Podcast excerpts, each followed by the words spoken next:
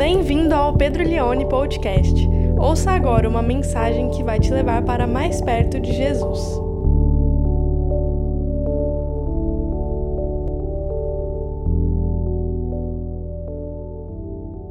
Vamos ler então Atos capítulo 3, do verso 11 até o fim do capítulo, verso 28. Esta é a palavra de Deus, diz assim: Enquanto aquele homem ainda se mantinha ao lado de Pedro e João, todo o povo, perplexo, correu para junto deles, no pórtico chamado de Salomão. Quando Pedro viu isso, dirigiu-se ao povo, dizendo: Israelitas, por que vocês estão admirados com isto? Ou por que estão com os olhos fixos em nós, como se pelo próprio se pelo nosso próprio poder ou piedade tivéssemos feito este homem andar? O Deus de Abraão, o Deus de Isaque e o Deus de Jacó, o Deus dos nossos pais, glorificou o seu servo Jesus, a quem vocês traíram e negaram, diante de Pilatos. Quando este já havia decidido soltá-lo, vocês negaram o santo e o justo, e pediram que fosse solto um assassino. Vocês mataram o autor da vida, a quem Deus ressuscitou dentre os mortos, do que nós somos testemunhas. Pela fé no nome de Jesus é que esse mesmo nome fortaleceu a este homem, a quem vocês estão vendo e bem conhecem. Sim, a fé que vem por meio de Jesus deu a este homem saúde perfeita na presença de todos vocês. E agora, irmãos, eu sei que o que vocês fizeram foi por ignorância, como também as suas autoridades o fizeram.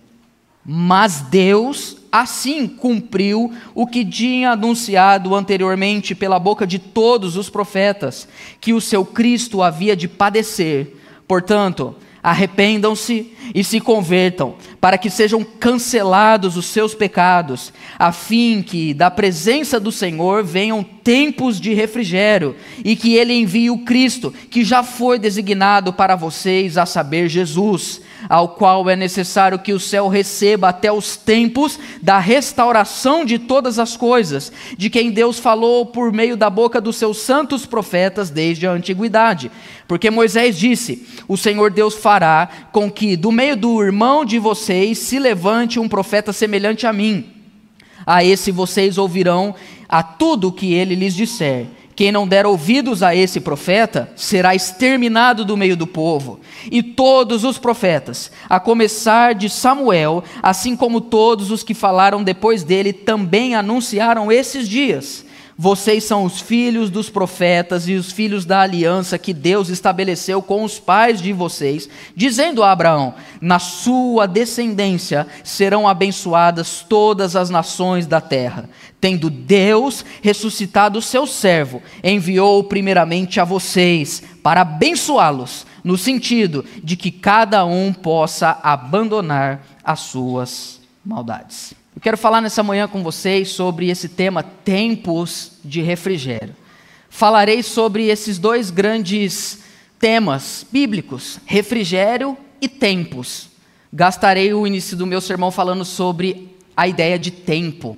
Como o tempo é algo que, se não for relacionado com sabedoria da nossa parte, pode se tornar um algoz para nós.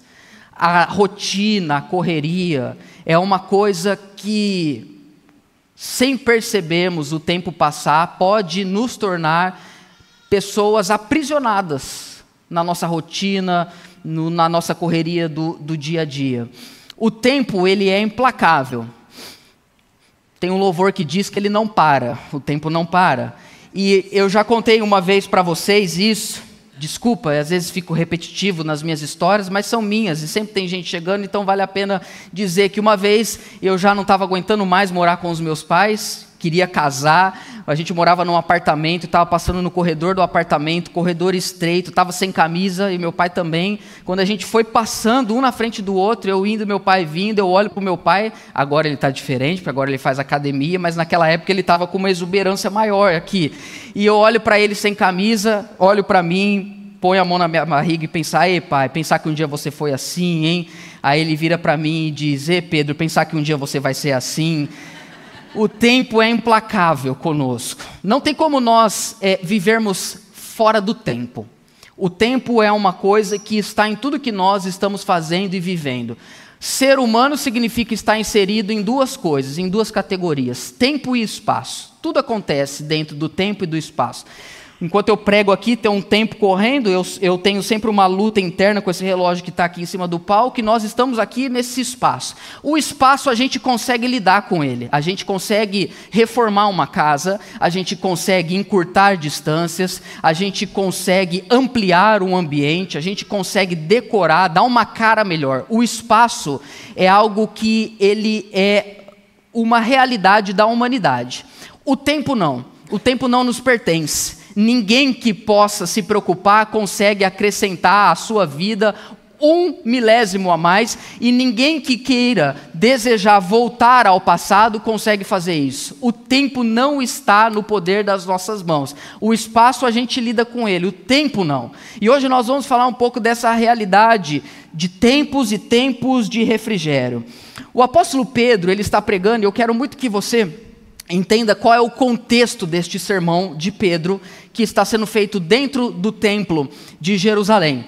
Quando Pedro, no capítulo 3, você que esteve aqui, ouviu a pregação do pastor Zelito semana passada, e João estão entrando no templo, o texto diz para nós que ali tinha um mendigo, pedindo esmolas e ele era coxo de nascença. Nós vamos saber que esse homem já tinha 40 anos no capítulo 4 de Atos. E ele pede esmola para Pedro e João e eles e Pedro diz: "Eu não tenho prata e eu não tenho ouro, mas o que eu tenho eu te dou. Levanta e anda em nome de Jesus." E dá a mão para ele e levanta. E o homem começa a andar 40 anos.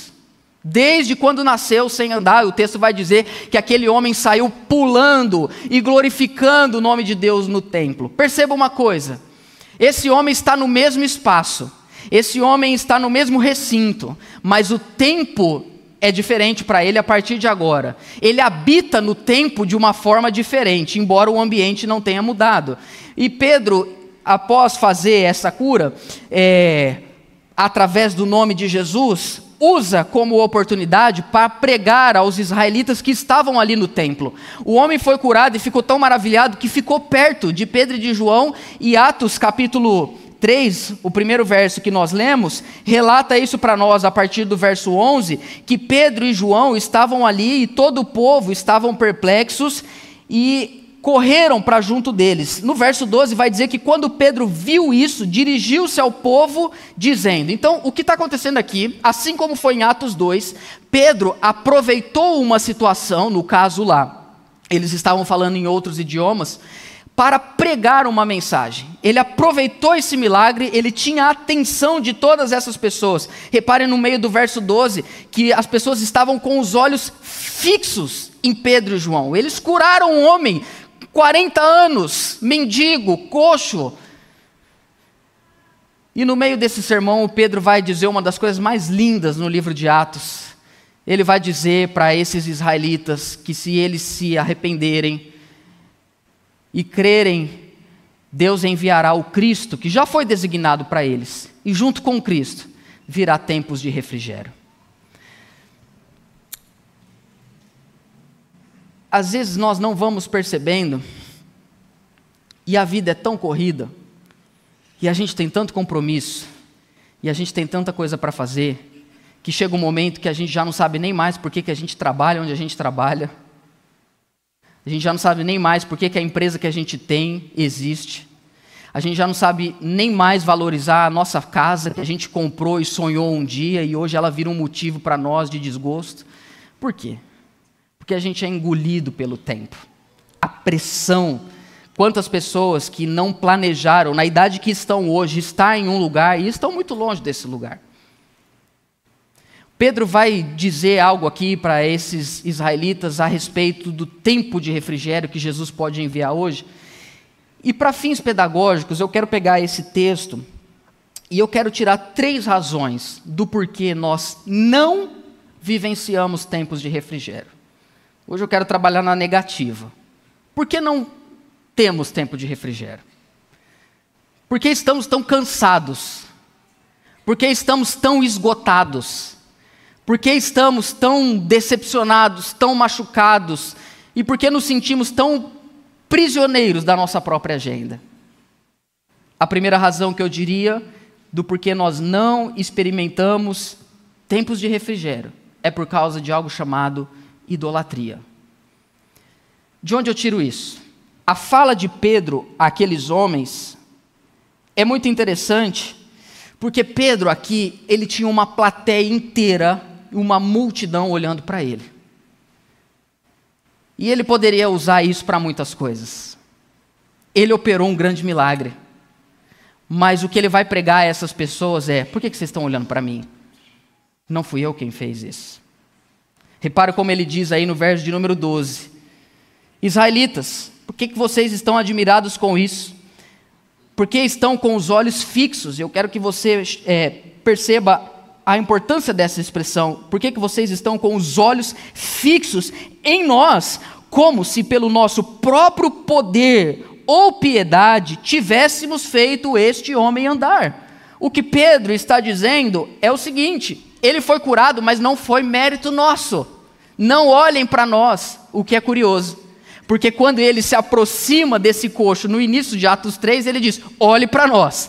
E eles curam o homem pelo poder de Jesus. Agora toda a multidão está olhando para eles. E ele diz: não olhem para nós, não tenham os olhos fixos em nós. O que é ter os olhos fixos em algo que não é o próprio Cristo. É idolatria. Idolatria é a gente colocar uma coisa na nossa cabeça e a gente achar que a resolução da nossa vida vai ser aquela coisa e não o Cristo. Isso já é idolatria. Quando nós estamos cansados do tempo, geralmente o que a gente pede é um tempo. Eu preciso de um tempo para descansar. E é verdade, todos nós precisamos de um tempo para descansar. Precisamos de férias, precisamos descansar, precisamos de folga, precisamos esparecer a cabeça. Mas não é férias que cura uma vida. Não são folgas que vão efetivamente trazer tempos de refrigério. E às vezes colocamos os nossos olhos fixamente em algo e nós ficamos uma vida inteira achando que quando isso acontecer, quando eu ganhar esse valor, quando eu morar nessa casa, quando eu tiver essa empresa, quando eu tiver esse trabalho, quando eu tiver esse filho, quando eu tiver essa casa, aí vai vir tempos de refrigério. Não! Isso é idolatria, é eu achar que o refrigério para a minha vida vem de pessoas ou de coisas. O que o Pedro está fazendo aqui é o que todo pregador e todo homem e mulher usado por Deus deveriam fazer. Não fui eu, não é. é perceba como ele diz. Por que, que vocês estão admirados com isso? Como se nós, pelo nosso próprio, ele usa duas palavras. Ele diz dunamis e eusébia. Ele diz poder e piedade. Por que, que vocês estão achando? Esse homem não foi curado porque eu sou poderoso. Ah, mas hoje tem um pessoal aí que acha que é poderoso. Eu vou acordar 5 horas da manhã todo dia. Eu vou repetir um mantra no espelho para mim mesmo, dizendo: Yes, you can, você é demais. Sabe, trabalha enquanto eles dormem. E depois você vai descobrir que você morre também enquanto eles dormem. E aí, não, porque eu tenho, eu consigo, eu vou fazer. E aí é interessante que às vezes algumas coisas começam a melhorar e acontecer, e a pessoa começa a achar que é por causa do poder dela é muito complicado quando você tem alguém que cresceu isso aqui na vida e acha que é por causa que ela é boa. Essa pessoa se torna insuportável. Sim ou não, gente? O Pedro está falando, gente, não temos poder, não foi eu. É, é, como se ele dissesse, eu e o João, a gente é pescador, a gente, nós não somos o Messias. Ele diz, por que vocês estão achando que é por causa do nosso poder? E mais, ele diz, por causa da nossa piedade. E a palavra piedade, no contexto do Novo Testamento, ela significa relacionamento com Deus. Como quem diz, você está achando que as coisas estão acontecendo, na... esse homem foi curado porque a gente é muito crente? Isso é um milagre. Deus usou a nossa vida, mas quem fez foi Ele. E aí tem um outro tipo de problema que é quando alguns religiosos, alguns crentes, ou eu também poderia dizer crentelhos, conquistam algumas coisas na vida deles e eles acham que estão conquistando isso, estão chegando nesse lugar porque eles são tão espirituais. Oh, Pai. A pessoa se acha assim, tem gente que a pessoa ela, ela, é tão espiritual, sabe, meu irmão? Você toma cuidado até da mão, porque é perigoso você ser fulminado, porque tocar nela é como se fosse tocar na arca da aliança. Tem gente que se acha tão santo, tão piedoso, tão espiritual, que eu não sei nem porque que você está vivendo no mundo ainda, já devia ter sido arrebatado. O Pedro e o João estão tá dizendo: não pense que esse homem foi curado por causa da nossa piedade. Isso é tão importante para nós quando formos levados por Deus a estarmos em bons lugares, em começarmos a ganhar dinheiro, começarmos a ter influência na nossa área profissional, começarmos a ter sucesso. Se a gente tirar os nossos olhos de Jesus e colocar Ele no nosso sucesso, nas nossas conquistas, nos nossos milagres, a gente corre o risco de se tornar o próprio Messias de nós mesmos. E se você acha que tudo que você tem hoje e tudo que você é é fruto do seu poder e da sua piedade, eu perguntaria para você, então para que você precisa de um Messias? Todos nós precisamos manter os nossos olhos fixos no lugar certo.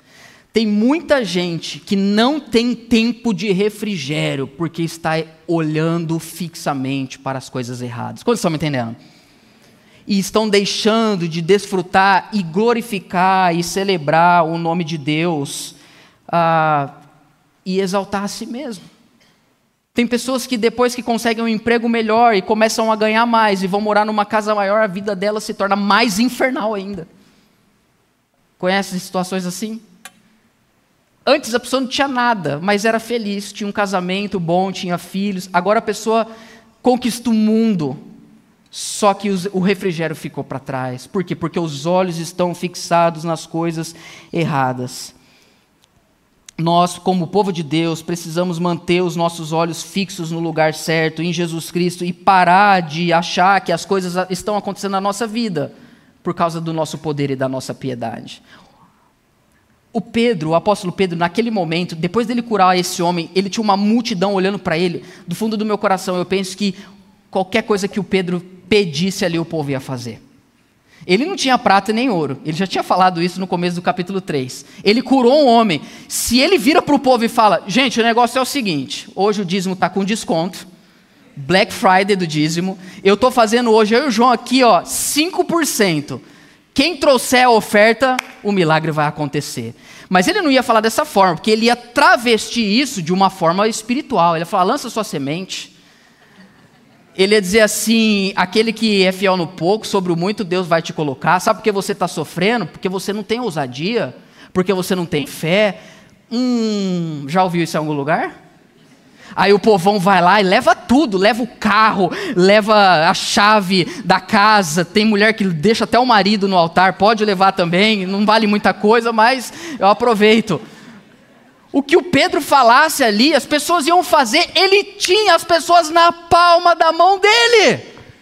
Como muitos pregadores e astros gospels têm hoje as suas igrejas, na palma de sua mão. A gente vê pessoas fazendo loucuras e diz: como esses caras fazem isso? Como eles ofertam uma casa? Como eles se submetem a coisas ridículas? Por quê? Porque isso é travestido de piedade. Os milagres estão acontecendo. Jesus falou em Mateus 25: teve gente que fez milagres, expulsou demônios, mas quando Jesus voltar, ele vai dizer para eles: afastai-vos de mim, pois eu não vos conheço. Como você pode saber que um milagre está sendo realizado por Deus quando quem foi o canal desse milagre diz: Não olhe para mim, não foi pelo meu poder, nem foi pela minha piedade. Tudo que nós estamos conquistando, tudo que você está vendo aqui, é Deus quem está fazendo, apesar de nós. Apesar de nós. E tudo na vida, meu irmão, é apesar de nós. Tudo. Tudo é apesar de nós. Idolatria a gente fixar os nossos olhos e achar que a fonte de milagres e transformação é algo que não Jesus. E isso impede pessoas de viver tempos de refrigério. A segunda razão que eu diria que impede pessoas de viver tempos de refrigério é incredulidade. E eu colocaria também ignorância. Porque eu quero tentar partilhar com você que incredulidade, incredulidade é falta de fé. Eu quero partilhar com você que incredulidade e ignorância são dois lados de uma mesma moeda. Porque a gente tem a tendência de achar que fé é uma qualidade moral. A gente acha que uma, uma pessoa que tem fé é uma pessoa boa, é uma pessoa que tem uma habilidade. Assim como uma pessoa cozinha bem, assim como uma pessoa fala bem, assim como uma pessoa vende bem, ela também tem fé, ela tem isso como qualidade. Fé não é qualidade. Fé não é habilidade. Fé não é qualidade moral como a gente diz, nossa, essa pessoa é muito generosa, nossa, essa pessoa é bondosa, essa pessoa é humilde. E a gente vai achando que fé é uma qualidade inata da pessoa. Não. Fé não é qualidade moral. Fé é algo que não tem origem em nós. Fé é algo que tem origem fora de nós e vem para nós e nos leva a canalizar a nossa confiança naquilo que passamos a conhecer. Vou explicar. Por exemplo, o Pedro vai continuar o sermão dele. A partir do verso 13, ele já começa a responder, pode passar para mim, Gui, de onde vem essa cura? Só que o Pedro está pregando para israelitas, então ele quer, quantos estão comigo? Ele quer voltar lá no Antigo Testamento, porque ele quer provar para os seus irmãos israelitas que quem operou esse milagre é o mesmo Deus de Abraão, Isaac e Jacó. Não é algo novo. Jesus não veio inventar moda, Jesus não veio começar uma nova religião, Jesus não veio iniciar algo que não tem absolutamente nada a ver com o que aconteceu no Antigo Testamento. Não. Jesus vem na esteira do Antigo Testamento. E o que está acontecendo, a vinda do Espírito, os milagres, é o que os profetas já tinham é, profetizado. O Deus de Abraão, de Isaac, de Jacó, dos nossos pais, glorificou o seu servo Jesus. Agora Pedro vai usar verbos muito difíceis, muito duros, que ao meu modo de ver são sinônimos da gente não crer em Jesus.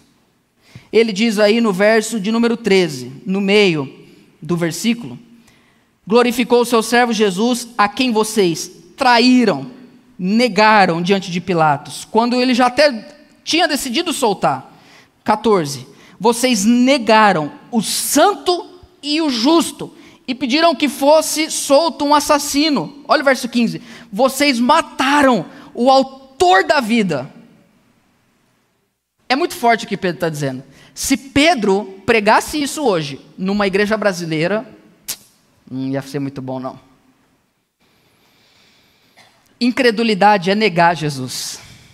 Incredulidade, em certo sentido, é matar Jesus. Incredulidade é a gente trazer toda a nossa confiança para um lugar que não em Jesus. Quantos de nós estamos esperando tempos de refrigério em coisas? Não é o seu patrão que vai trazer tempo de refrigério para você.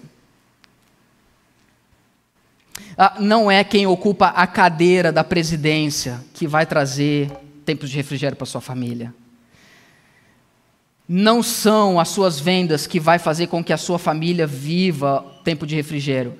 Crer nessas coisas é negar a Jesus. É condenar Jesus e soltar Barrabás. Pedro está dizendo isso e ele continua falando que quem fez isso, verso 16, foi o Senhor Jesus. Pela fé no nome de Jesus é que este mesmo nome fortaleceu a este homem que vocês estão vendo e bem conhecem. Preste atenção no fim do verso 16. Sim, a fé que vem por meio de Jesus deu a este homem saúde perfeita na presença de todos vocês. Se você prestar atenção no verso 16, o Pedro está dizendo que a cura veio pela fé em Jesus e que a fé em Jesus veio através de quem? Hã? De Jesus. É isso que ele está falando no verso 16. Vamos ler de novo? pela fé no nome de Jesus, é que esse mesmo nome curou, fortaleceu esse homem que vocês estão vendo. Sim, a fé que vem por meio de Jesus deu a este homem saúde perfeita na presença de todos vocês. A fé em Jesus vem através de Jesus. Ouça isso. Eu só consigo ter como objeto de fé Jesus quando a origem da minha fé é o próprio Jesus. Falando no português claro, você só crê em Jesus porque ele deu fé para você crer nele. Nem a sua fé foi você que teve. Nem a sua fé. Porque tem gente que é engraçada, a pessoa se orgulha que ela é uma pessoa de fé. Só que fé não é qualidade moral. Fé é uma confiança relacional. Por que eu estou dizendo isso? Uma pessoa que não crê em Jesus, na verdade, é uma pessoa que não conhece a Ele. Porque não tem como conhecer e não crer. Quem está comigo ainda? Talvez na linguagem do Paulo a gente consiga entender isso melhor. Vamos para 1 Timóteo, capítulo 1, verso de número 12. Olha como Paulo vai falar. Dou graças a Cristo Jesus, nosso Senhor, que me fortaleceu e me considerou fiel, designando-me para o ministério. A mim, que no passado era blasfemo, perseguidor, insolente, mas alcancei misericórdia, pois fiz isso na ignorância, na incredulidade. Não crer em Jesus significa não conhecer Jesus. Crer não é uma qualidade moral. Crer é, um, é uma confiança pessoal. De modo que em 1 Timóteo, vocês estão entendendo, gente? Em 2 Timóteo, capítulo 1, verso 11, o Paulo vai dizer um dos versículos mais bonitos. Já reparou que todo versículo eu falo que é um dos mais bonitos? É, foi mal. É, qual o versículo mais bonito da Bíblia? O que a gente está lendo agora. Sempre é esse. Ele diz o seguinte: Para o Evangelho eu fui designado pregador, apóstolo e mestre. Por isso estou sofrendo essas coisas. Não me envergonho, porque eu conheço aquele que eu creio. Então a gente não pode dizer assim: nossa, essa pessoa é uma pessoa tão cheia de fé, como se isso fosse uma qualidade dela. Por que, que isso é importante? Porque para nós, meros mortais, resta esperança. Quem aqui já pensou, pô, eu não sei, eu não sou um cara de fé, levanta a mão. Eu não sou uma mulher de fé. Quem já pensou isso em algum momento? O pessoal que levantou a mão e o pessoal também que não levantou também. Todo mundo já pensou isso. Quem nunca olhou e falou assim, cara, os caras têm muita fé, meu. Esse, essa pessoa tem muita fé, eu admiro ela. Legal. Mas sabe por que ela tem uma fé que você não tem? Se for uma fé verdadeira, é porque ela conhece Jesus de uma forma que talvez você e eu não conhecemos.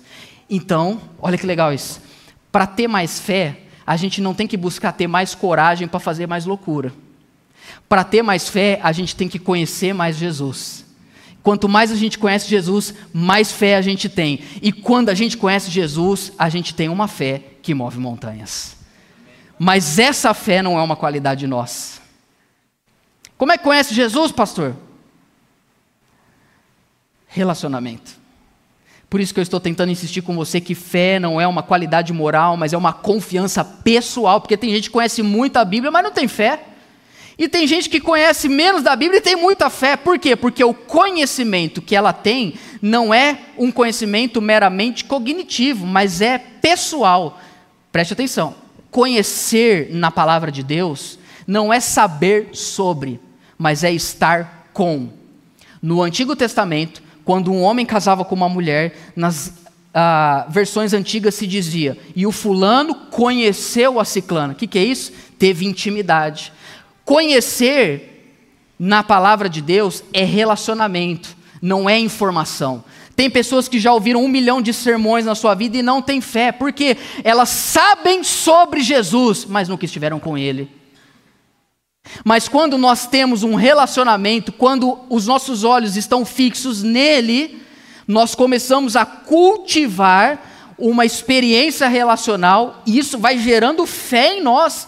E aí você chega no trabalho, a pessoa já fala: Ó, complicado essa semana, a situação tá difícil. Você viu? Você viu o dólar subiu. Olha, você viu? Ó, o fornecedor vai atrasar. Olha, esse cliente não vai querer mais é, a gente como fornecedor. Olha, a gente teve um problema aqui na empresa. Nós vamos ter que gastar um grande recurso agora. Não vamos poder promover ninguém. Quem não conhece Jesus, pessoa misericórdia, o que vai ser da minha vida, Senhor? Por quê? Porque os olhos dela estavam fixos nas projeções da terra. Quem está comigo ainda? Mas quando ela conhece Jesus, ela diz como salmista: Não temerei más notícias, as projeções podem não ser boas. Mas ela, pela manhã, esteve com alguém que ela sabe que é o Senhor e dono de todas as coisas.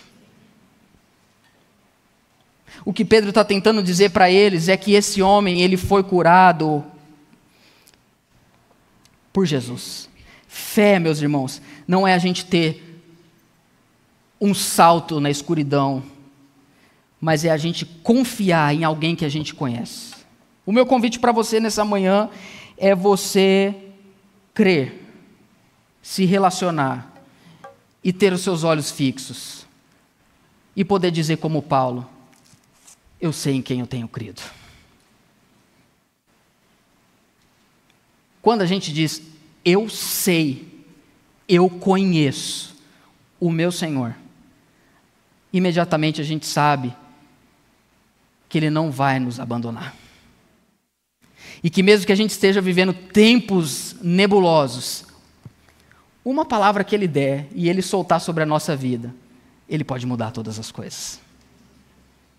A minha oração, e uma delas por você nessa manhã, é que se você chegou aqui como aquele homem, mendigando. Mendigando. Mendigando tempo. Mendigando moedas. Mendigando atenção. Que Deus envie o Cristo sobre a tua vida. E que com ele venham tempos de refrigério e você saia daqui como aquele homem, pulando e glorificando o nome de Deus, dizendo: Eu sei em quem eu tenho crido. Você pode aplaudir ao nosso Deus?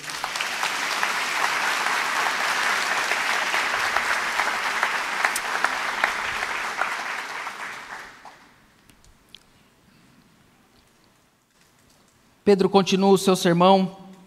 Eu quero vo voltar para o verso 15, quando ele diz: Vocês mataram o autor da vida. O que Deus quer fazer na sua vida é Ele escrever a sua história e não você.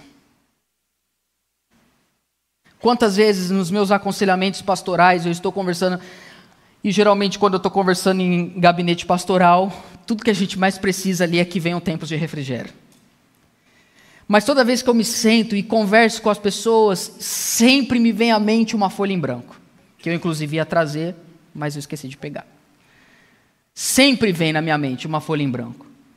E muitas vezes, não poucas, eu tiro uma folha em branco e dou para a pessoa que eu estou conversando. Dou a folha em branco para ela e dou uma caneta. E falo: Deus ama você o suficiente para todos os dias dizer para você que história você quer escrever. O que ficou para trás os pecados vão ser cancelados. Como nós Porque se ele é o autor da vida, por que, que ele não pode ser o autor da nossa também? Deixe com que Jesus possa de fato escrever. Para de tentar segurar o tempo na sua mão. Cansa, sim ou não? Meu Deus!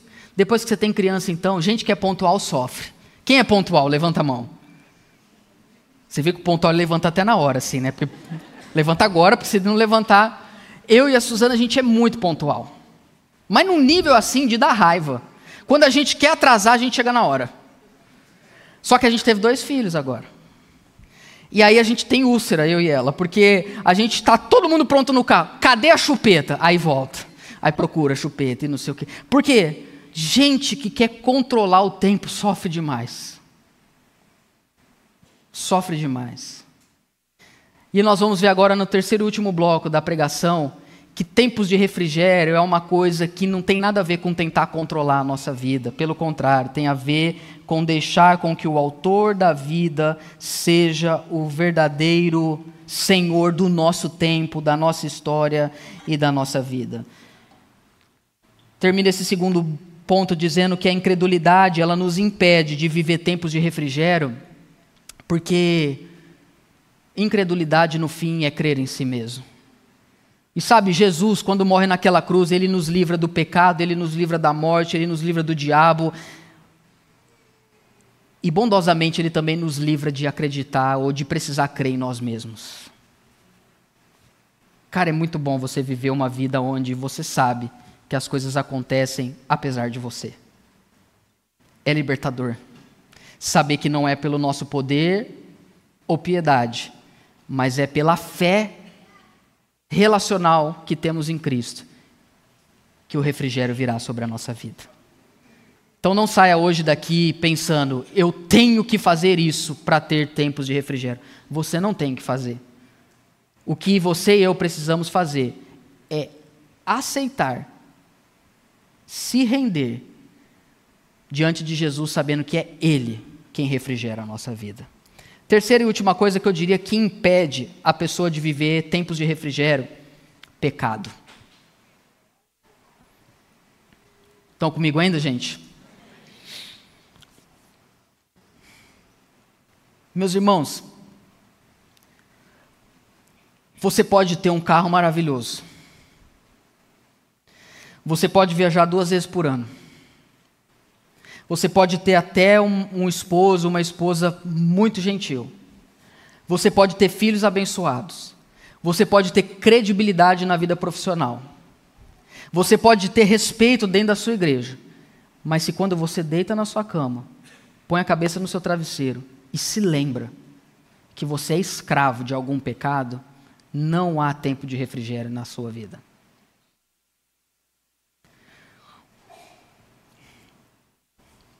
Eu acredito muito que a gente pode vencer o pecado no poder do Espírito Santo. E acredito que tem pecados que são mais fáceis e outros mais difíceis da gente vencer. Mas creio piamente que nenhum pecado, e nenhum vício em pecado, e nenhuma maldade pode ser vencida pelo nosso próprio poder, a não ser que Deus envie o Cristo sobre as nossas vidas e nos liberte dos pecados. O que nós veremos agora é Pedro dizendo isso. Verso 19: Portanto, arrependam-se e se convertam, para que sejam cancelados os seus pecados. Essa palavra que Pedro usa aqui, cancelados, é uma palavra que na língua original ela significa várias coisas. Uma delas é limpado, limpo, limpo. Um verbo que poderia também ser traduzido é lambuzar, purificar, ungir, cobrir. Na NAA foi traduzido como arrependam-se e se convertam para que sejam cancelados, para que vocês sejam limpos do pecado de vocês.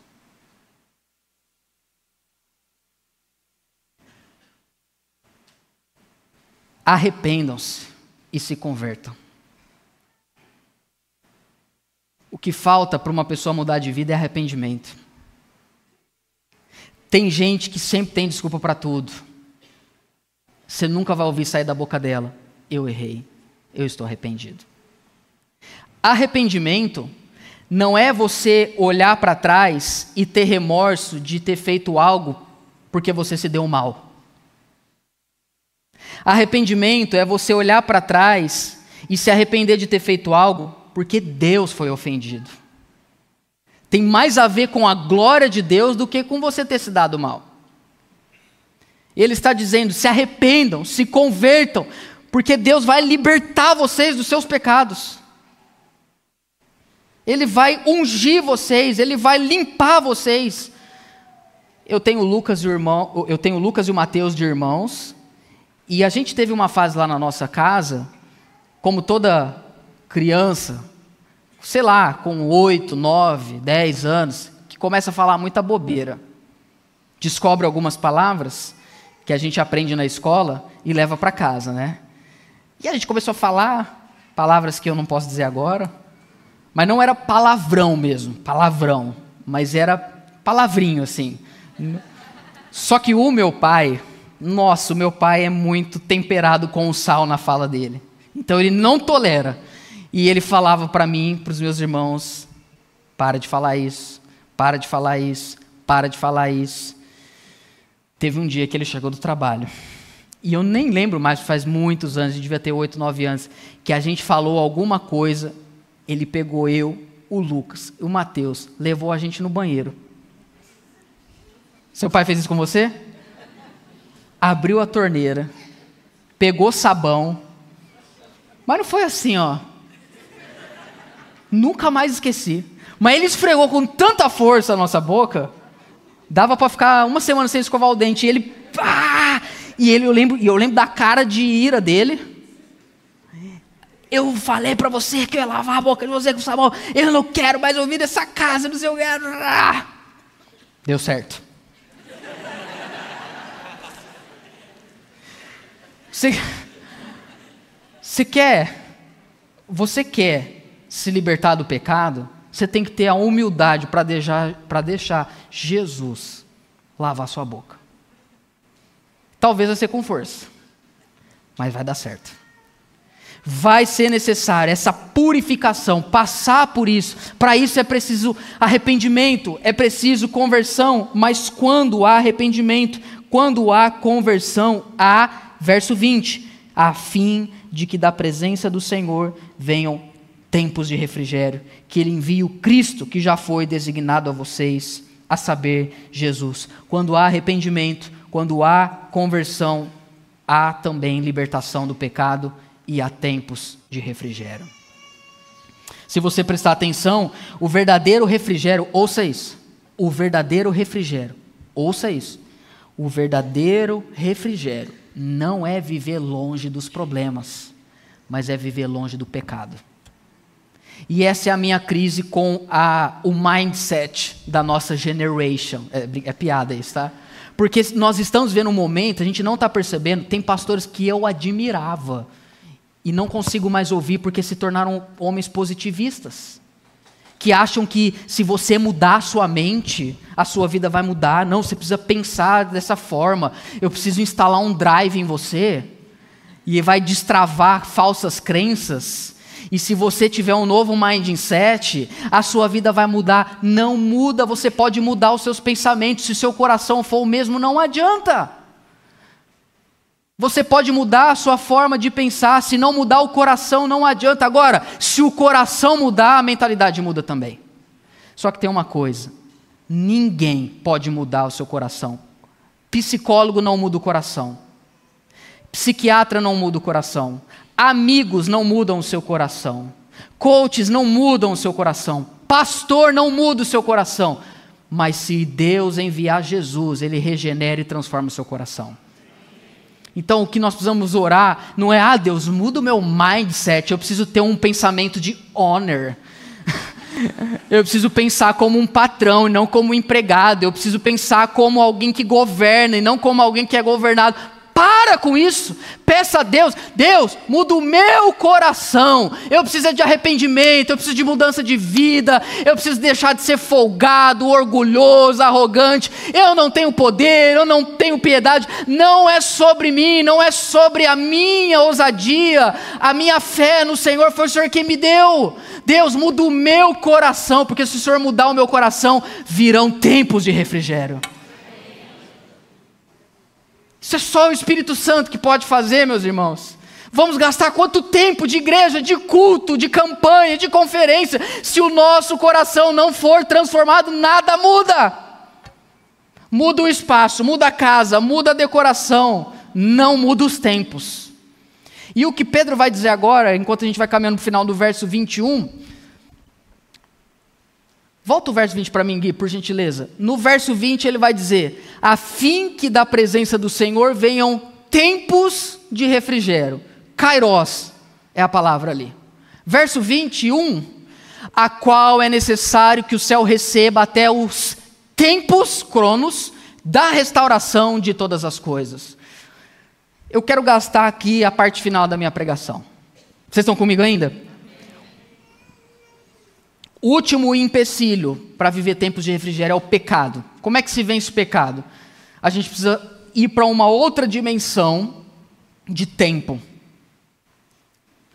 Tem dois tempos que Pedro está dizendo aqui. Ele está falando sobre tempos de refrigério e tempos da restauração de todas as coisas. São coisas diferentes. Tempos de refrigério, vive agora. Se se arrepender, se buscar Cristo, se confiar nele, ele envia. Eles que o Pedro está dizendo, ele envia o Cristo agora e nós experimentamos um tempo de refrigério. Agora tem uma coisa.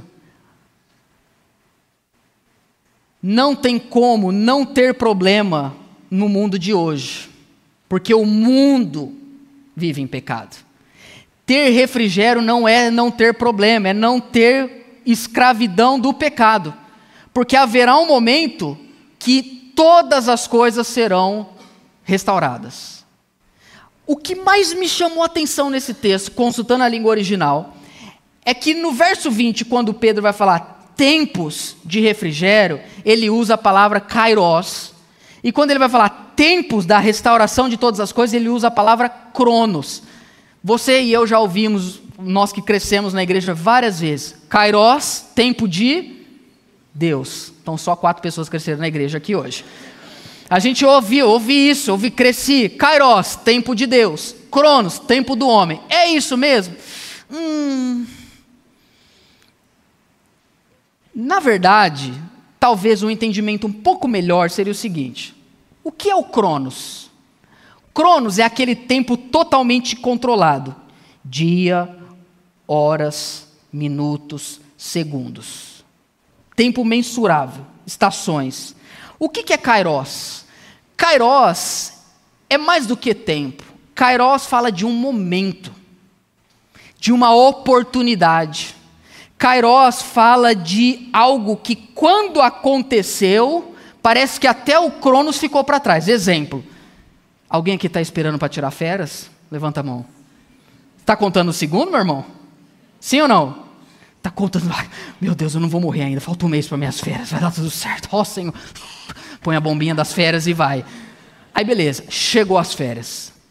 Quando chega as férias, é Kairos. Você não quer nem saber que horas são. Você vive o momento. Você está ali, você olha o mar, ou você olha a cachoeira de Cajuru, você, sabe, você está ali, tá, o, o tempo, ele vai para uma outra dimensão, você vive o momento. Cronos é eu tô atrasado, vai logo menina, vai logo criança, vamos. Cronos é eu orando, Deus, já está na hora, quando que o senhor vai... Mestre, eu preciso de um milagre? Cronos é Deus, o senhor está atrasado, pelo amor de Deus, Senhor, olha, já está seguro desemprego, último mês, Jeová. Isso é Cronos, é, é, é, é o, é o, tempo. É, é, a gente se o tempo é o algoz, Kairos. Que hora que vamos acordar amanhã bem? Bem, amanhã é férias. Quando Pedro vai falar tempos da restauração, ele usa Cronos. Ele está pensando na eternidade dentro do Cronos. Quando ele está pensando em tempos de refrigério, ele está pensando em Kairos. Eu quero tentar, através de uma tabela, explicar isso aqui para vocês. Estão comigo ainda? Amém. Amém, Amém Italy. Cadê Italy? Amém. Vamos lá. São coisas diferentes. Desculpa quem está sentado nas super laterais do nosso prédio. Uma notícia para vocês. Tá na live, vocês podem ver depois, tá? Desculpa. No meio existe a volta de Jesus, e da, da, da, sua esquerda existe o que Pedro vai chamar de tempos de refrigério, e no grego ele vai usar a palavra kairos. O que, que a gente pode viver no kairos? Hoje, pecados cancelados, limpeza. O que é o kairos? É Deus invadindo a sua agenda e você que está 25 anos preso num pecado, ele te cura num num piscar de olhos. Segundo, o que a gente pode viver hoje? Paz com Deus. Uma vez que nossos pecados foram justificados, nós estamos em paz com Deus. Deus não é o nosso inimigo, Deus não vai nos punir mais, por quê? Porque Ele olha para nós e vê o seu filho. O que nos tornamos? Nos tornamos nova criatura. As coisas velhas se passaram, e eis que tudo se fez novo. Mas as coisas velhas não era o emprego, não era a casa, não era o carro, era o seu e o meu pecado. Então nos tornamos nova criatura. Nesse momento, no tempo onde o Kairos invade a terra, Cristo está habitando espiritualmente na igreja. Ele é enviado, é isso que Pedro está dizendo. Se arrependam-se, que ele vai enviar o Cristo designado a vocês. E o tempo Kairos, ele pode ser experimentado de forma transcendente. O que, que isso quer dizer? Que a gente precisa orar a gente precisa buscar, a gente precisa sair desse, desse, dessa questão de espaço e nós precisamos receber algo que vem do alto. Por isso que Paulo diz em Colossenses 3: eleve os seus pensamentos às coisas do alto. Eu, nada nessa terra pode me trazer refrigério, é transcendente e é temporal, porque se eu orar hoje, o Kairos vem, se eu não orar amanhã, não vem. Então preciso todo dia buscar Deus. Tudo bem até aqui? Só que o Pedro vai dizer, mas tem uma coisa: o céu está segurando Jesus. Em algum momento ele vai voltar. E quando ele voltar, vai ser o tempo da restauração de todas as coisas. Só que aí ele usa Cronos.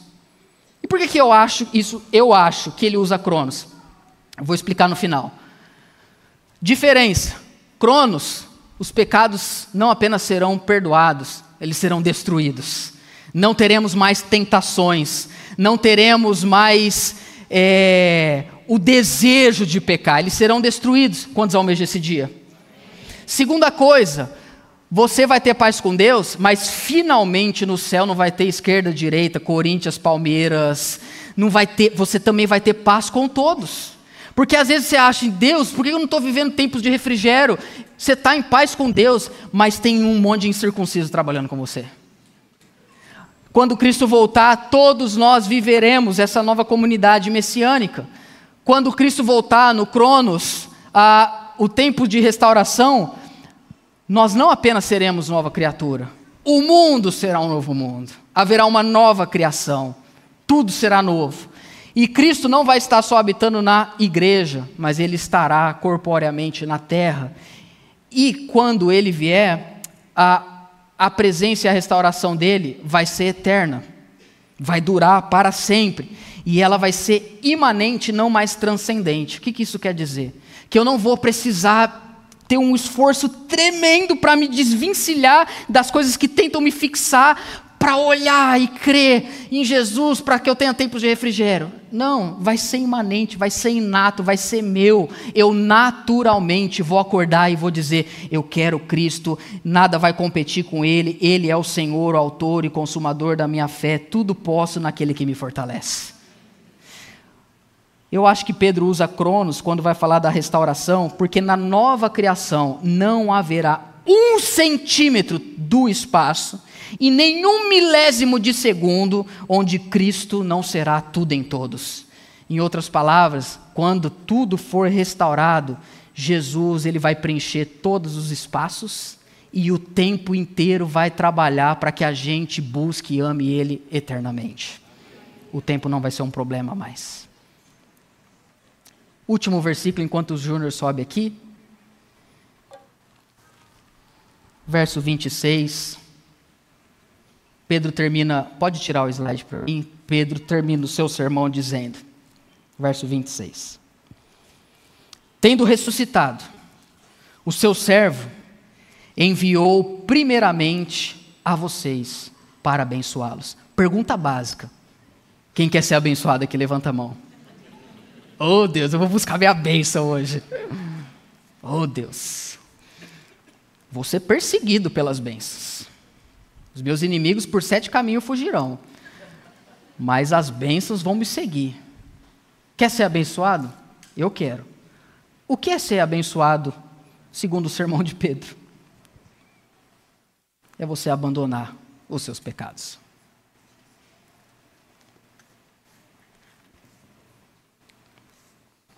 É você e eu desistir de crer na gente é você e eu desistirmos de segurar o tempo nas nossas mãos. Minha irmã, pelo amor de Deus, não ande mais ansiosa. Não tente controlar a agenda na sua mão. Meu irmão, pelo amor de Deus, desista de achar que é a sua piedade e poder que vai fazer a diferença na sua família.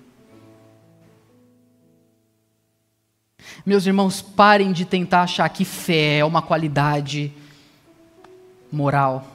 Fé é uma confiança pessoal. Você quer viver tempos de refrigério? Peça a Deus nessa manhã que Ele envie Jesus e que o sangue dele cubra você e que você seja limpo, que eu seja purificado que a gente saia daqui não com um novo mindset, mas que a gente saia daqui hoje com um novo coração. Porque se você e eu mudarmos, o espaço pode ser o mesmo, mas a gente já não habita mais no tempo da mesma forma. Porque quando Deus envia o Cristo, a gente deixa de ser escravo do Cronos e passa a se deleitar no Kairos de Deus.